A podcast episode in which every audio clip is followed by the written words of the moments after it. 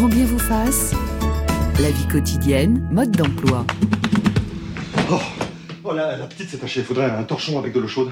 Elle peut pas venir le chercher elle-même, son torchon, non? Et voilà, et voilà. Non mais, est-ce que tu as observé le numéro permanent de cette fille? Non, bah ça. Elle hésite pas une seconde, hein. Ah, cette jupe, un ras bonbon, là, mais c'est bien simple, à chaque fois qu'elle se baisse, il y a un blanc dans la conversation. C'est pas normal. Elle se coiffe, elle se décoiffe astucieusement, là, toutes les cinq secondes. Elle parle avec une voix d'enfant. Elle rit comme une hystérique à chaque fois qu'elle comprend quelque chose. C'est écœurant, ce cinéma. En plus, je me fiche éperdument de ces cimarrés ou, ou de la façon dont elle s'habille. Mais si c'était pas tout cela, hypnotisé, fasciné. On dirait des lapins dans les phares d'une voiture. Franchement, avec ton mari, elle est quasiment obscène. Je, je l'aurais giflé, moi, à ta place. Hein. On ne se lasse pas de Zabou dans Cuisine et Dépendance, adaptation de la pièce des Bakri Jaoui. Bonjour André Roche. Oui, bonjour Ali. Je suis ravi de vous accueillir. Vous êtes historien, professeur émérite à l'université Marc Bloch à Strasbourg. Alors après avoir publié de très beaux livres sur la paresse et la luxure, vous vous intéressez à un nouveau péché capital, l'envie, une passion tourmentée. C'est publié chez Champvallon. Bonjour Michael Stora. Bonjour Ali. Vous êtes psychologue, clinicien, psychanalyste, cofondateur de l'Observatoire des mondes numériques en sciences humaines et vous avez récemment publié chez Larousse Réseaux asociaux. Bonjour Patricia Touranchot. Bonjour. Vous êtes journaliste spécialiste des dossiers criminels et des cold cases, l'une des meilleures plumes du journalisme judiciaire et vous avez publié au seuil Grégory, la machination familiale. Votre livre a inspiré le passionnant documentaire diffusé sur Netflix, Netflix que vous avez co-réalisé. Alors André Roche, je commence avec vous. En exergue de votre livre, cette citation tirée des contes de Canterbury, il est certain que l'envie est le pire des péchés, car tous les autres ne sont péchés contre une seule vertu, alors que l'envie l'est contre toute vertu et contre tout bien. Effectivement, euh, ce qui caractérise l'envie, c'est que ce n'est pas un, un péché, j'aurais préféré dire une passion, que l'on peut isoler. Euh, elle a cette tendance de pouvoir coloniser autour d'elle la jalousie, la médisance, euh, la calomnie, euh, priver l'autre de sérénité.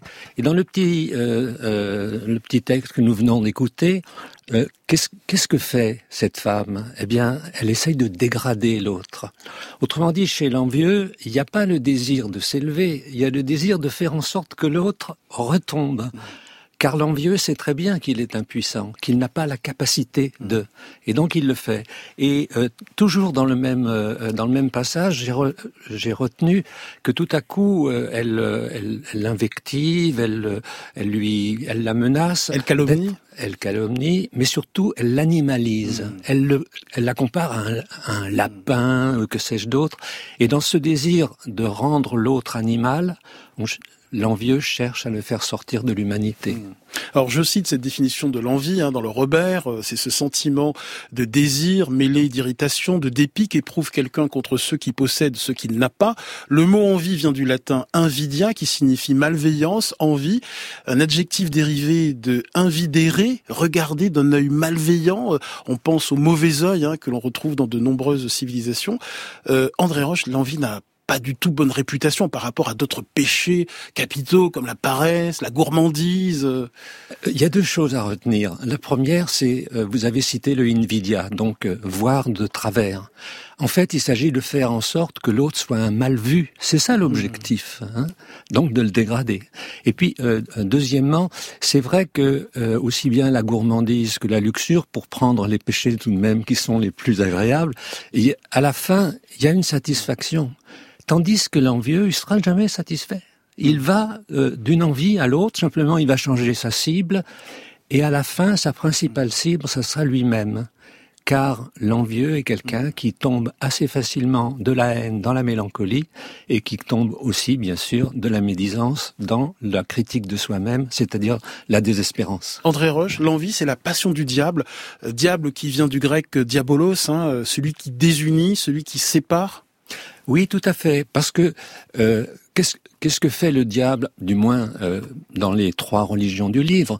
Euh, Il fait en sorte de détruire ce que Dieu a fait de bien Autrement dit, il fait en sorte que le bien devienne un mal. Il transforme l'argent en cendre ou il transforme tout ce qui est beau, bien et bon en des choses qui deviennent mm. petit à petit désagréables, euh, laides, euh, éventuellement mal, car le diable, c'est la force du mal. L'envie, c'est la mère de toutes les haines.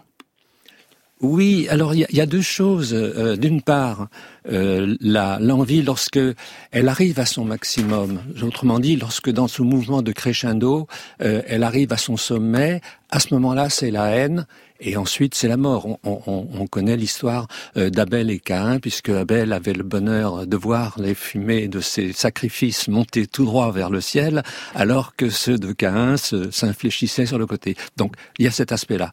Il, il, y a un autre aspect, c'est que la haine, c'est la fin de tout. Autrement dit, c'est euh, le moment où il, tout est détruit. Et de ce point de vue, il y a de très très beaux textes de Nietzsche sur cette, euh, sur cette question, à savoir, si je ne peux pas être alors que, que tout soit détruit. Euh, Christine nous écrit ceci, j'aimerais que vous fassiez la différence entre envier et jalousie. Jalouser, ça tombe sur vous, quel Stora.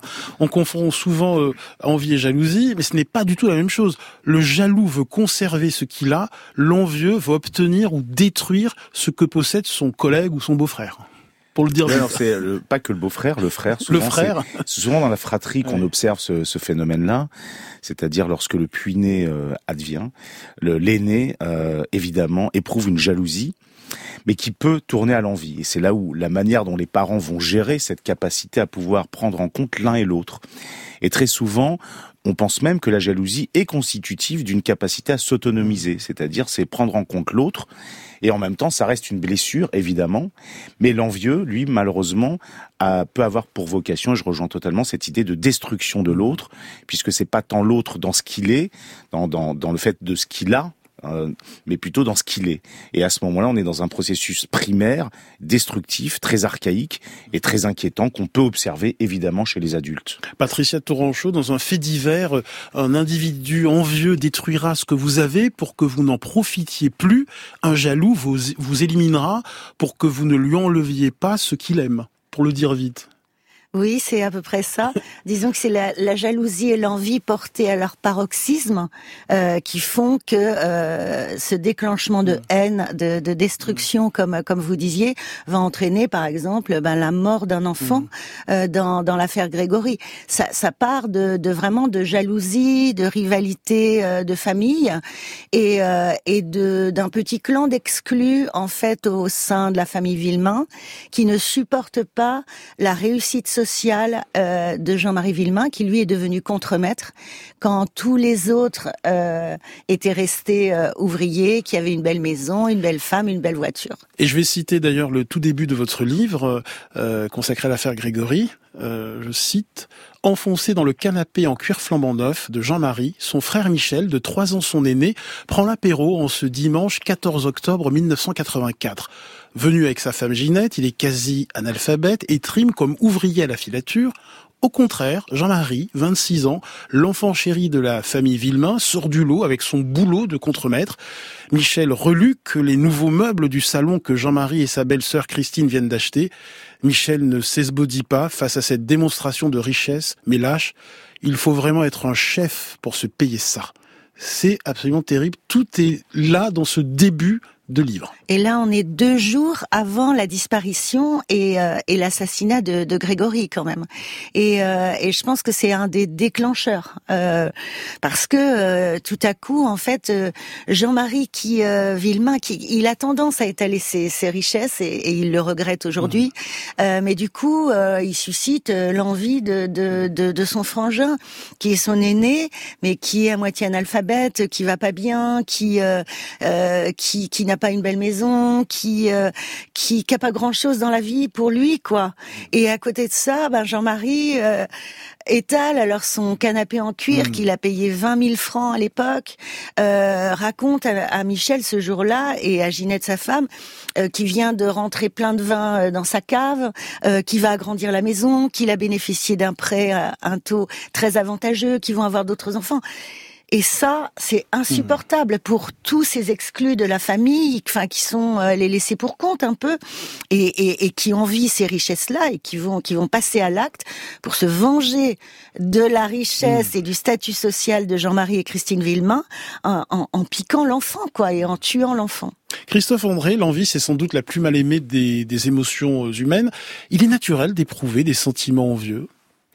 Bah, apparemment, oui, si on regarde quand même autour de nous, c'est la seule envie euh, qu'on pourrait considérer comme euh, normale ou l'absence d'envie, c'est l'envie qu'on a régulée, qu'on a comprise, qu'on a écartée, qu'on a sublimée. C'est l'envie agressive qu'on a euh, transformée en envie émulative. C'est-à-dire plutôt que de, de, vouloir ce que l'autre a, c'est plutôt m'intéresser à la manière dont il l'a eu et me dire, bah, si j'y tiens tant que ça, je vais essayer de, de me motiver pour l'obtenir. Michael Stora, euh, doit-on croire une personne qui affirme qu'elle n'a jamais éprouvé de sentiments euh, envieux?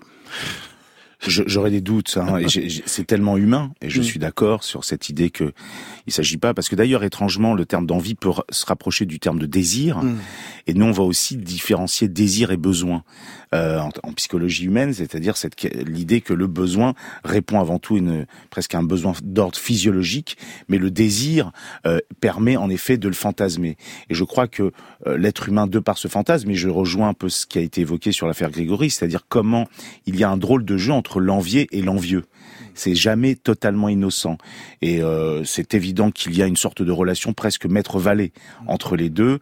Et je pense que c'est pas innocent si certaines personnes donnent envie, mm. peut-être plus que d'autres, d'autant plus dans une société qui est la nôtre, qui est une société quand même de surconsommation, qui donne envie. André Roche euh, oui, je crois que ce qui vient d'être dit me paraît très très important. Euh, vous demandez à quelqu'un est-ce que vous avez jamais été jaloux? Il dit oui, ça m'est arrivé. Est-ce que vous avez été envieux? Jamais. Autrement dit, l'envie, c'est véritablement la passion la plus cachée, la plus dissimulée, celle qui, d'une certaine manière, se retourne contre son auteur et le, et le fait percevoir euh, sa culpabilité. Alors, ce que vous avez dit tout à l'heure sur euh, euh, l'affaire Grégory, ce qui est intéressant, ou tragique, c'est que on s'en est pris à l'objet d'amour. On aurait pu s'en prendre à sa richesse, mais ça n'avait pas cette puissance. Autrement dit, la haine ne pouvait pas s'exprimer à son paroxysme, tandis que l'enfant, quand il y en a un, c'est véritablement l'objet d'amour que l'on a frappé. Autrement dit, dans l'envie, il y a la recherche de qu'est-ce qui peut le plus faire le plus de mal à l'autre. Mais le, corbeau, justement, un corbeau qui harcelait la famille Villemain et Jean-Marie Villemain euh, depuis des années, avait compris euh, lors de sa dernière conversation avec Jean-Marie Villemain, justement, qu'est-ce qui lui ferait le plus de mal? Parce qu'au départ, dans la conversation, le corbeau menace euh, de s'en prendre à sa maison. Euh, je vais, je vais casser ta maison. Jean-Marie Villemain lui répond, je m'en fous. Je vais te piquer ta femme. Et Jean-Marie Villemain fait mine que ça le touche pas. Bah écoute, je trouverai une autre minette. Et ensuite le corbeau dit, eh ben je m'en prendrai à ton mioche. Et là, Jean-Marie Villemain réagit violemment en disant si tu t'en prends à mon gamin, je, te tue. Et, finalement, c'est crescendo, c'est-à-dire que le, le, corbeau tueur va euh, prendre l'objet de l'amour du chef. Et d'ailleurs, dans la lettre de revendication euh, de, de cet assassinat, le corbeau dit j'espère que tu mourras de chagrin, le chef. Ce n'est pas ton argent qui pourra te redonner ton fils, pauvre con. Donc tous, tous les éléments sont là. Alors André Roche, celui qui révèle ses sentiments aux envieux, mais en péril hein, le groupe social. On se souvient du personnage de Tullus Détritus euh, qui sème la zizanie dans le village d'Astérix, euh, en semant le poison de l'envie chez les Gaulois. Euh, D'ailleurs, les personnes, euh, les personnages deviennent verts à mesure qu'ils deviennent envieux. dans la BD euh, Effectivement, la couleur verte, j'y reviens rapidement, de même que la couleur jaune, euh, ce sont des, des, couleurs qui sont diaboliques, euh, du moins au, mm. Moyen Âge euh, jusqu'au Moyen Âge tardif. la deuxième, la deuxième chose, c'est que dans, dans l'envie, il y a euh, une sorte de, de, mimique qui s'exprime. Autrement dit, euh, chez l'envieux, et on le voit beaucoup dans la, dans la sculpture médiévale, euh, chez l'envieux, il a d'abord un, léger strabisme. En général, il a la bouche un petit peu biaisée. à, cela s'ajoute que son, son nez lui-même est crispé, etc. Autrement dit, il y a un ensemble morphologique qui constitue, qui compose euh, la l'allure extérieure de, de l'envieux. Et de ce point de vue, dans ce que euh, on a dit sur euh, le Villemain, il y a cette euh, cette idée qui est qui est présente, même si elle n'est pas évoquée dans ce que vous venez, de dire. Et, l'envieux met en péril le groupe social. Alors j'ajouterais deux choses. Ils mettent en péril, mais d'un autre côté, qui n'a pas souhaité être envieux? Parmi nous Est-ce que quelqu'un euh, n'a pas à un moment donné euh, souhaité être envié par quelqu'un autour de soi? Autrement dit, l'envie peut être à certains moments un facteur d'ordre social, mais euh, par ailleurs, c'est aussi le moment où cet ordre social, tout à coup, est détruit. Il n'existe plus tel qu'il était. Et c'est le cas, en particulier dans la tragédie de Racine. Michael Sora. Oui, je trouve ça intéressant la question de l'ordre social parce que paradoxalement, à force d'éteindre toute forme d'envie, on, laisse l'individu dans sa situation de quelqu'un qui n'aurait pas les moyens. C'est-à-dire, il y a aussi le paradoxe qui est que finalement, euh, dans, le sens moral, religieux d'une certaine époque, éteindre, en faire un péché, c'est aussi faire que le paysan, j'exagère, ne, cherche pas à monter hmm. d'une certaine manière, lui-même être source d'envie. Donc c'est aussi paradoxalement une manière d'éteindre les ambitions. Une question, pourquoi est-ce qu'on envie davantage euh, ceux qui sont proches de nous, euh, son beau-frère, euh, sa collègue de travail, son voisin, mais pas forcément l'homme le plus riche du monde, André Roche?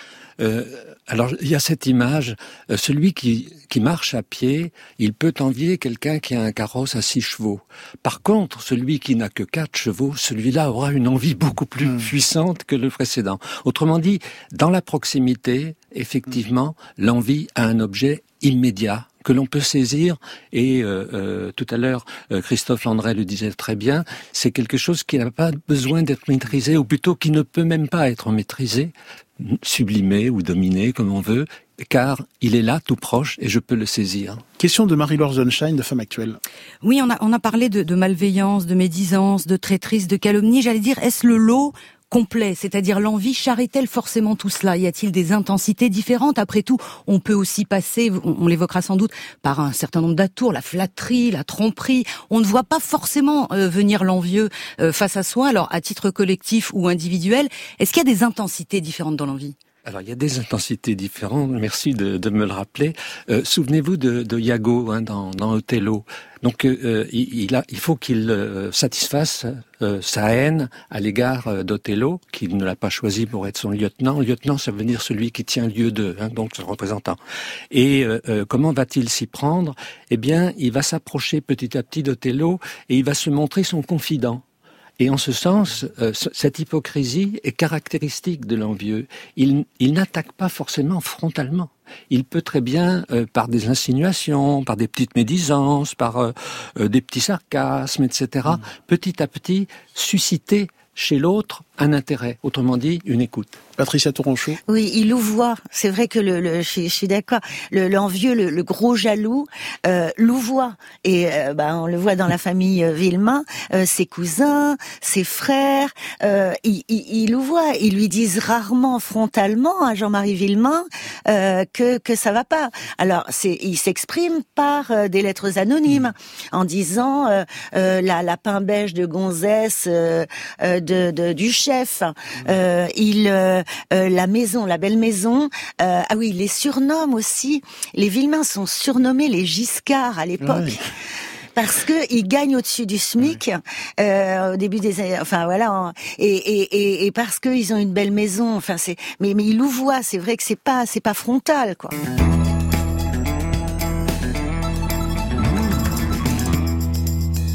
Est-il vraiment possible de ne pas éprouver de sentiments envieux? Standard ouvert au 01 45 24 7000 ou en laissant une note vocale sur l'appli France Inter. Patricia Touranchot, je rappelle que vous avez euh, euh, publié tiens récemment Le Grêlé, le tueur était un flic. Vous êtes euh, journaliste judiciaire. J'aimerais qu'on s'arrête sur l'affaire David Otia. une affaire qui date de 2003. David Autien qui assassine son ancien propriétaire Xavier Flactif, sa femme Graziella Ortolano et leurs trois enfants âgés de 7 à 10 ans au Grand Bornand en Haute-Savoie. Le motif de cet assassinat, c'est l'envie. En miroir euh, de la réussite de Xavier Flactif, eh bien, il y a les échecs de David Otia. Ils étaient tous deux originaires de la même condition sociale et du nord de la France. Exactement. Ouais, mais ça, c'est vraiment euh, une histoire de, de, de de jalousie, de, de, de, de haine euh, qui va euh, quand même. À son paroxysme. Ah ben oui, parce que là, ça conduit à, à, à quatre, hmm. quatre meurtres euh, commis euh, de, de, de, enfin quasiment de, de sang-froid, parce qu'il va quand même réussir. Euh, David Otia a, enfin bon, David Otia, il a échoué, il a ramé, il est un nordiste comme comme Xavier Flactif, qui lui a acheté des tas, est devenu promoteur immobilier, a installé hmm. des tas de de chalets au Grand Bornand.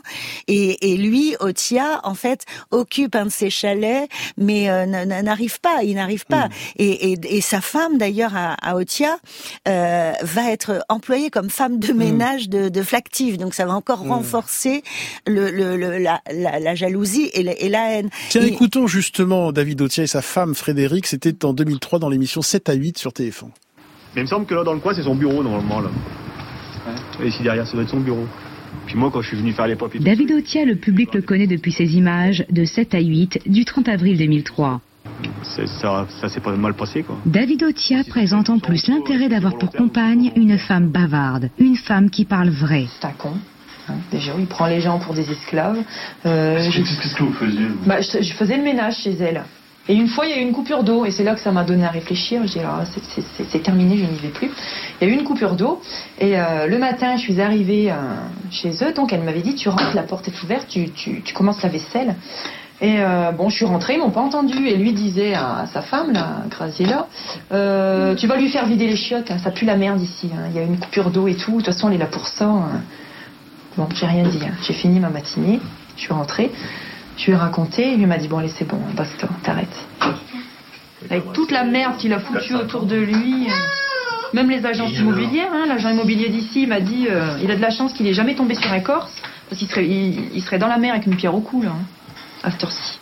C'est terrible, hein, ce feu vif de l'envie qu'on entend là. Patricia oui, Et, et, là, quand même, ça se passe après tous ces crimes commis par son mari et, euh, et Alexandra là, en fait, et, et son mari devant les caméras de mm. télé, en fait, euh, cassent du sucre sur le dos des victimes, de toute mm. la famille Flactif, font croire euh, qu'ils sont partis à l'étranger, qu'ils ont escroqué, qu'ils ont fait que des magouilles, qu'ils étaient des salauds, et que en gros, euh, voilà, ils, ils, ont dû tous se, se, se barrer. Et après une fois que les corps ont été découverts, bah, ça continue. En fait, ah bah ils ont dû être victimes en fait d'un concurrent euh, qui les a escroqués, vu qu'eux-mêmes faisaient que des, des escroqueries. Mmh. Enfin, c'est terrible. Là, c'est vraiment, enfin, la jalousie. Euh, euh, la haine. Enfin, c'est. Et oui, c'est l'affaire David Otia, c'est une conséquence extrême de l'envie. Hein. Alors nous ne sommes pas tous des assassins en puissance. En revanche, l'envie peut nous pousser à dire du mal, à casser du sucre sur le dos euh, de ce collègue, de cette voisine, hein, André Roche. Euh, oui, il y, a, euh, il y, a deux choses. l'envieux, c'est un stratège, l'envieux. Le jaloux, lui, éventuellement, il peut réagir immédiatement, tandis que l'envieux euh, va, par des insinuations successives, par des détours, euh, arriver à ses fins. Et puis il y a une deuxième chose, c'est que à un moment donné, l'envieux prend l'imaginaire pour la réalité. Donc au moment où il tue, euh, est-il encore dans la réalité ou s'est-il précipité dans un imaginaire qu'il a construit, ou plutôt que sa passion lui a dicté, c'est-à-dire la haine? Ce serait peut-être mes deux, mes deux remarques à la lumière de ce que vous venez de, de nous montrer. C'est intéressant. Hum, quand on casse du sucre sur le dos de quelqu'un, quand on le calomnie, quand c'est le signe de, de l'envie, euh, Michael Stora. Je rappelle que vous êtes psychanalyste et psychologue clinicien. Oui. Alors c'est un signe visible. Bien sûr, évidemment, et, et, et au fond, on, on, se sent, euh, je dirais, les autres vont nous montrer à quel point ce n'est pas bien de montrer qu'on est envieux et ça vient trahir euh, sa faiblesse. Euh, et, et, au fond, lorsqu'on évoque, avez-vous accès l'idée d'être envieux, le reconnaître est peut-être paradoxalement une preuve de courage, euh, comme une manière de dire oui, ben il y a des choses qui donnent envie que je n'ai pas, et à quel point je l'accepte. Et peut-être qu'en effet, c'est lorsqu'il y a trop de silence que petit à petit, euh, cette bile, cette haine va aller jusqu'à des, des, passages à l'acte sadiques, mmh. c'est-à-dire où l'autre, tout d'un coup, pour euh, disparaître, doit mourir. Et je crois que c'est ça un peu cette idée, c'est qu'on est dans quelque chose euh, finalement euh, étrange de, de, de, de ce qu'on nous on repère dans le sadisme, c'est-à-dire réduire l'autre à un déchet comme quelque chose qui fait qu'il n'existe plus. C'est euh, poussé au paroxysme. André Roche, je rappelle que vous publiez L'envie, une passion tourmentée. Oui, dans, dans, ce que vient de dire Michael Stora, moi je retiendrai quelque chose qui est très important, à savoir le silence. Autrement dit, dans le silence, l'envie monte en crescendo. Et puisque Ali Robi, vous nous demandez est-ce qu'il y a une recette, alors je n'en ai pas, c'est pas mon métier. Je suis historien, je ne suis pas psychologue ou psychanalyste, mais le dialogue est le moment où celui qui euh, macère dans son envie revient au réel, revient à la réalité. Il revient, c'est-à-dire qu'il est capable de le dire, ce qui ne va pas de soi, car l'envieux aime le silence. C'est dans le silence qu'il monte son coup. Et nous accueillons Leïla de Strasbourg. Bienvenue. Bonjour. Bonjour, je suis très, très, très heureuse de, de passer à l'antenne. Et, on est très très heureux de vous écouter. et merci pour vos émissions, d'ailleurs toutes les émissions. Hein. Voilà. Alors moi j'ai une question ou une interrogation par rapport à moi. Moi je suis ni jalouse, ni envieuse, ni quoi que ce soit. Et d'ailleurs je supporte absolument pas ces personnes, que ce soit dans ma famille, les amis. Et voilà. Et quand je leur dis, euh, quand je leur dis ça, eh ben euh, euh, quand je leur dis ça, d'abord, ils ne croient pas. Par contre, j'ai des envies, effectivement, j'ai des envies, j'ai des envies de bien faire, j'ai des envies euh, de belles choses, j'ai des envies de, de, de, savoir euh, bricoler et je fais en sorte euh, effectivement de, de, de, réussir, en tout cas d'essayer. Et je me posais la question de savoir euh, euh si j'étais envieuse au final. Tiens, euh, Michael Stora, sur la polysémie d'envie, oui, oui. au sens négatif et au sens de désir. De désir, évidemment. mais je pense que c'est justement c'est intéressant. Je, je suis pas, j'ai pas, je me suis pas vraiment penché suffisamment sur la question de ce, ce drôle de parallèle entre l'envie que pourrait provoquer l'autre et l'envie que l'on aurait de l'autre. Mm. Et à quel point est-ce qu'il y a évidemment certaines choses qui provoquent la convoitise et entre autres, bah, ce qu'on observe à chaque fois quand même dans ces histoires, c'est quelque chose de visible mm. euh, qui, qui créerait de l'envie. Christophe André. Oui, oui je, je crois que c'est Peut-être que ce, ce que Leïla nous suggérait aussi, c'est qu'on peut avoir envie de, des choses que possède une personne, mais euh, c'est très différent d'avoir envie, comme disait Michael Sora, de, de ce qu'est cette personne. Moi, j'ai une patiente un jour qui était très envieuse du bonheur des autres. Chaque fois qu'elle croisait des gens heureux, il y avait quelque chose de, de terrible qui se déclenchait en elle. Et, et quels que soient ces autres, elle avait un voisin qui était avait un statut social qui n'était pas plus important que le sien. Il possédait pas de choses plus belles qu'elle, mais il était heureux. Il se disait mm. toujours heureux. Et ça la rendait folle d'envie. Et tiens, dans ce sens, Stéphanie nous dit qu'elle se sent coupable car elle envie le bonheur des autres. Je la cite, je n'y peux rien, mais ça me rend malade de voir les autres heureux. Mais Christine Villemain, euh, quand après l'assassinat de, de Grégory, en fait, a dit le corbeau, c'est notre bonheur qu'il ne supportait mm. pas. On était trop mm. heureux tous les trois. Et d'ailleurs, avant, elle disait ça va pas durer, c'est pas possible d'être aussi heureux. Et c'est ça que l'assassin et le corbeau a voulu, a voulu voler. Merci beaucoup Leïla euh, de, de, nous avoir appelé. Alors je vous cite euh, ce message euh, envoyé par Mélanie sur notre page Facebook. Alors je la cite, le sentiment d'envie me pourrit la vie depuis des années suite à une série de déconvenus, vacances annulées cinq fois de suite, embauche de mon conjoint, décès de proches, licenciement et un usage probablement malvenu des réseaux sociaux. je suis devenue non seulement envieuse des autres, mais aussi incapable de me réjouir pour eux lorsqu'il leur arrive quelque chose de positif, alors que je me sens injustement privé de ces bonnes choses. Pour m'en j'essaie d'exprimer à mes proches mes besoins, ne pas me bombarder de photos de vacances alors que j'en suis privé. Mais je me suis aussi retiré de nombreux groupes WhatsApp ainsi que d'Instagram. Je ne supporte plus cette manière qu'ont beaucoup de gens d'envoyer à la ronde des photos magnifiques sans se soucier de les accompagner par des messages personnalisés et surtout sans se soucier de savoir comment vont être reçues ces photos. C'est très très intéressant ce message de, Mélanie, euh, Michael Storavou qui est un fin observateur des mondes numériques. Oui, des réseaux sociaux. C'est vrai, les réseaux sociaux mettent en scène euh, ce qu'on appellerait l'idéal, l'idéal du moi. C'est-à-dire cette, cette question, non pas euh, euh, finalement d'une créativité, mais soit euh, idéalisée.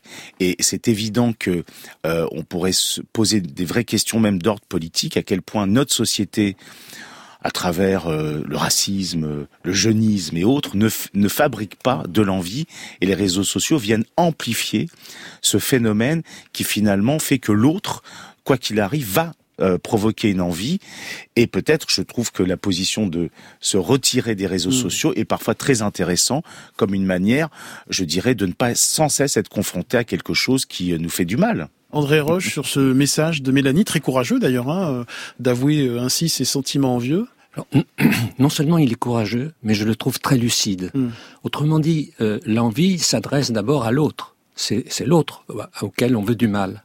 Et là, elle nous montre quelque chose de complémentaire, euh, à savoir que l'envieux, à un moment donné, se fait du mal à lui-même. Il est non bourreau, seulement, bourreau de soi. Voilà, il est le bourreau de soi, comme dirait Baudelaire. Autrement dit, à un moment donné, euh, il, il mijote constamment dans euh, sa, euh, dans la douleur, dans la souffrance qu'il est capable de se, euh, de se faire. Et alors, s'agissant de des réseaux sociaux, ce qui est encore plus, comment dire, ce qui est nouveau, c'est que les réseaux sociaux permettent de s'adresser. Vous me posiez la question tout à l'heure à un monde beaucoup plus large que aux voisins immédiats. Et de ce point de vue, ils ont la possibilité d'intoxiquer, si j'ose dire, euh, l'ensemble de l'univers autour de la personne que l'on veut détruire. Et vous écrivez justement, André Roche, que le, les succès des uns excitent les sentiments de, de déclassement euh, des autres. Est-il vraiment possible de ne pas éprouver de sentiments envieux? Vaste programme. Tiens, écoutons Dominique qui nous a laissé une note vocale sur l'appli France Inter. Bonjour. On m'a souvent comparé à Fabrice Lucchini. Et ça, je ne supporte absolument plus cette comparaison. Pourquoi? J'ai fait du théâtre, j'ai fait un peu de cinéma. On n'arrête pas de me dire, on dirait Fabrice Lucchini, si bien que je, donc j'envie effectivement ce comédien j'envie sa carrière, j'envie sa réussite, et si bien que je ne supporte plus euh, ce personnage. Je boycotte systématiquement tous ses films. Bravo pour votre lucidité, Dominique. Michael Stora, je rappelle que vous êtes psychanalyste. moi, j'aime. Bah, je ne sais pas s'il a voulu exprès nous faire rire, mais la question de l'auto-ironie est un pied de nez, peut-être, à cette tyrannie qui est celle de l'envie, d'un idéal auquel on n'arrive pas à correspondre. Et c'est évident que je pense qu'en effet, c'est plutôt un signe de très bonne santé psychique. L'humour, c'est une piste? Ah oui, oui, je trouve que l'humour est une piste intéressante, mais encore faut-il en avoir parce que ça voudrait dire qu'on a cette capacité à pouvoir euh, prendre conscience que euh, finalement euh, on peut en rire. Mais néanmoins, c'est vrai que je peux imaginer que pour c'était pas évident d'être en plus le sosie d'un autre acteur alors qu'on l'est, on, est soi-même acteur. Mm. Moi, je suis le sosie d'Éric Judor et je suis pas jaloux d'Éric Judor. Hein. pas du tout. Marie-Laure Sunshine de Femme Actuelle. Oui, je rebondis sur ce que disait Christophe André sur l'envie émulative. André Roche, est-ce qu'on peut dire quand même que l'envie peut aussi être un moteur pour pour s'élever, pour obtenir des droits, tendre vers une forme de justice, d'égalité? Hmm. Je pense par exemple aux suffragettes britanniques. Elles avaient envie d'avoir le droit de vote? André Roche. Oui, c'est vrai que c'est une très belle question. Comment passe-t-on euh, de l'envie à l'émulation? Comment passe-t-on euh, d'un désir de faire du mal à celui de se faire du bien à soi-même? C'est cela qui euh, qui compte. Autrement dit, il y a ici une prise une prise de conscience de soi-même qui est fondamentale. Alors je reviens sur le, ce que nous avons écouté à l'instant à propos de Lucchini. ce qui ce qui finalement blesse parce que l'envieux, c'est quelqu'un qui est blessé d'abord. Donc, ce qui blesse le, euh, celui qui, avec beaucoup d'humour, nous en a parlé, c'est qu'il ne peut pas être soi-même. Autrement dit, il ne parvient pas, face à Lucchini, à être lui tel qu'il est. Et c'est cette comparaison qui lui est insupportable. Alors, pour répondre à votre question, euh, dans l'émulation, il y a précisément cette, euh, cette idée d'une reconnaissance de la qualité de l'autre et du désir d'en faire autant, voire éventuellement euh, de faire mieux encore. Mais il n'y a pas cette, euh, cette passion de le détruire pour pouvoir soi-même émerger du lot. Xuan Mai euh, nous écrit sur notre page Facebook Vous êtes en train de parler de moi comme la pire des personnes qui puissent exister. Ne pensez-vous pas plutôt que l'envie est symptomatique d'un manque de confiance en soi et j'ajouterai d'estime de soi, euh, Christophe André? Oui, sans doute. En, tout cas, c'est une des, un des facteurs, une des origines. Et, c'est effectivement ce qui fait peut-être qu'on a du mal à admirer les autres. Parce qu'au fond, on pourrait imaginer qu'un remède à l'envie, c'est d'apprendre à admirer au lieu de d'envier. et quand on admire, au fond, on considère les qualités des autres et puis on aurait envie de travailler pour les, pour les posséder. Donc je crois que pour pouvoir effectuer ce travail, ben, il faut avoir un minimum de confiance en soi, il faut avoir un minimum d'image de soi positive. Et souvent, les envieux souffrent mm. d'auto-dévalorisation, de doutes sur eux, et ce sont des gens malheureux euh, et insatisfaits. Sans doute que s'ils travaillaient cette dimension de l'estime de soi, l'envie pourrait diminuer, évidemment. Michael Storin? Oui, oui, je, rejoins totalement ce qui a été évoqué. C'est vrai que, alors Christophe André va être content parce que je vais critiquer Freud. Au fond, dans l'œuvre de Freud, euh, un des grands concepts liés à l'envie, c'est ce qu'il appelait l'envie du pénis c'est qui était vraiment un, très important sur la question des femmes et cette idée que la femme serait femme lorsqu'elle aurait quitté cette envie du pénis. Mais nous sommes au 19e siècle, la théorie freudienne est très phallocentrée, c'est-à-dire qu'elle est très liée au fait que la, la norme c'est être un homme, et à quel point d'ailleurs ça a été énormément critiqué après coup. Mais ce que ça vient dire peut-être aussi, c'est que comment la société elle-même engendre des envies. Et euh, je prenais l'ascenseur tout à l'heure, on parlait du jeunisme. Bon, évidemment, ça, fait que soi-même, en tant que père, lorsqu'on a un ado bourré d'hormones qui découvre la vie, les premiers plaisirs, on se retrouve parfois, paradoxalement, à pouvoir être envieux de ce qu'il est en train de vivre. Mais parce que peut-être on ne valorise pas suffisamment le fait que l'expérience, être avoir un certain âge, c'est aussi quelque chose de très beau. Question de Marie-Laure de Femme Actuelle. On, parlait tout à l'heure de l'envie, euh, je dirais, qui a trouvé son terrain de jeu sur Internet. Est-ce qu'il n'y a pas un balancier presque positif qui est celui, on l'entend de plus en plus, des discours de l'écologie de la décroissance euh, Moins consommer, moins produire? Est-ce que c'est un coup porté à l'envie, finalement, de réfléchir hmm. à cette notion, de se dire, après tout, je n'ai pas besoin de cela, je n'ai pas besoin d'avoir envie de... Vous consacrez, André Roche, un chapitre à la société de consommation euh, qui peut sécréter de, de l'envie. Euh, alors effectivement, je, réponds à la fois à l'une et à l'autre des deux questions. Euh, dans la société de consommation, euh, ça crée du, du, désir, mais attention, non pas un désir euh, sain, simple, etc. Ça crée l'insatisfaction. Autrement dit, vous avez acheté un, un très beau foulard. Enfin là, c'est la fin de l'hiver. Vous avez acheté un très beau foulard, mais on vous en présente un qui est plus plus actuel, plus à la mode, etc et du coup, vous êtes insatisfait de ce qui, au départ, devait vous donner une satisfaction. Donc ça, ça serait une, première réponse. Et alors, la, la deuxième, euh, est-ce que euh, cette, cette communication que permettent les réseaux sociaux, l'Internet, etc., elle était destinée à quoi? Elle était destinée à donner une culture euh, à l'ensemble de l'humanité. Et l'envie, l'envieux, son, en quelque sorte, son travail euh, de, euh, de, destruction va pousser précisément à en faire un instrument qui lui permet non pas de faire du bien, mais de faire du mal. Tiens, Patricia Touranchot, euh, ce, cette remarque d'Hélène, il me semble que ce qui transforme l'envie en haine pourrait être également le sentiment d'humiliation qu'ont ressenti les meurtriers. Vous êtes d'accord avec ça?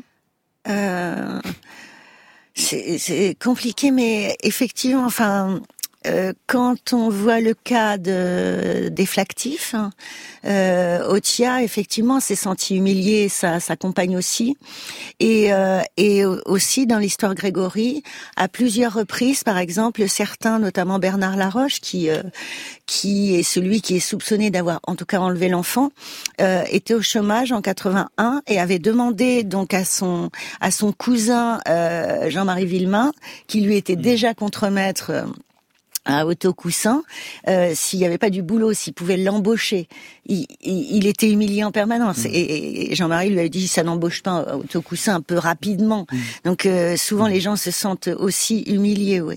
Euh, dernière remarque de Tony qui nous écrit avec l'âge, je me suis aperçu que l'envie était une impasse. J'ai découvert qu'il était possible d'admirer la réussite d'autrui. Du coup, c'est une fenêtre ouverte au positif et je suis sorti de cette impasse par l'admiration de l'autre et par ma propre réussite due à mon effort personnel. Christophe André, en quelques mots. Bah, c'est une belle sortie par le haut. Merveilleux. Merci à tous. Hein. Merci à Michael Stora d'être venu. Votre dernier livre, c'est Réseaux sociaux chez Larousse. Merci Patricia Touranchot. Grégory, La machination infernale est publié au seuil. Et je signale également chez le même éditeur, Le Grêlé, le tueur était un flic. Euh, et merci également euh, André Roche, L'envie, une passion tourmentée, est publié euh, chez Champ Vallon. Grand bien vous fasse est un podcast France Inter.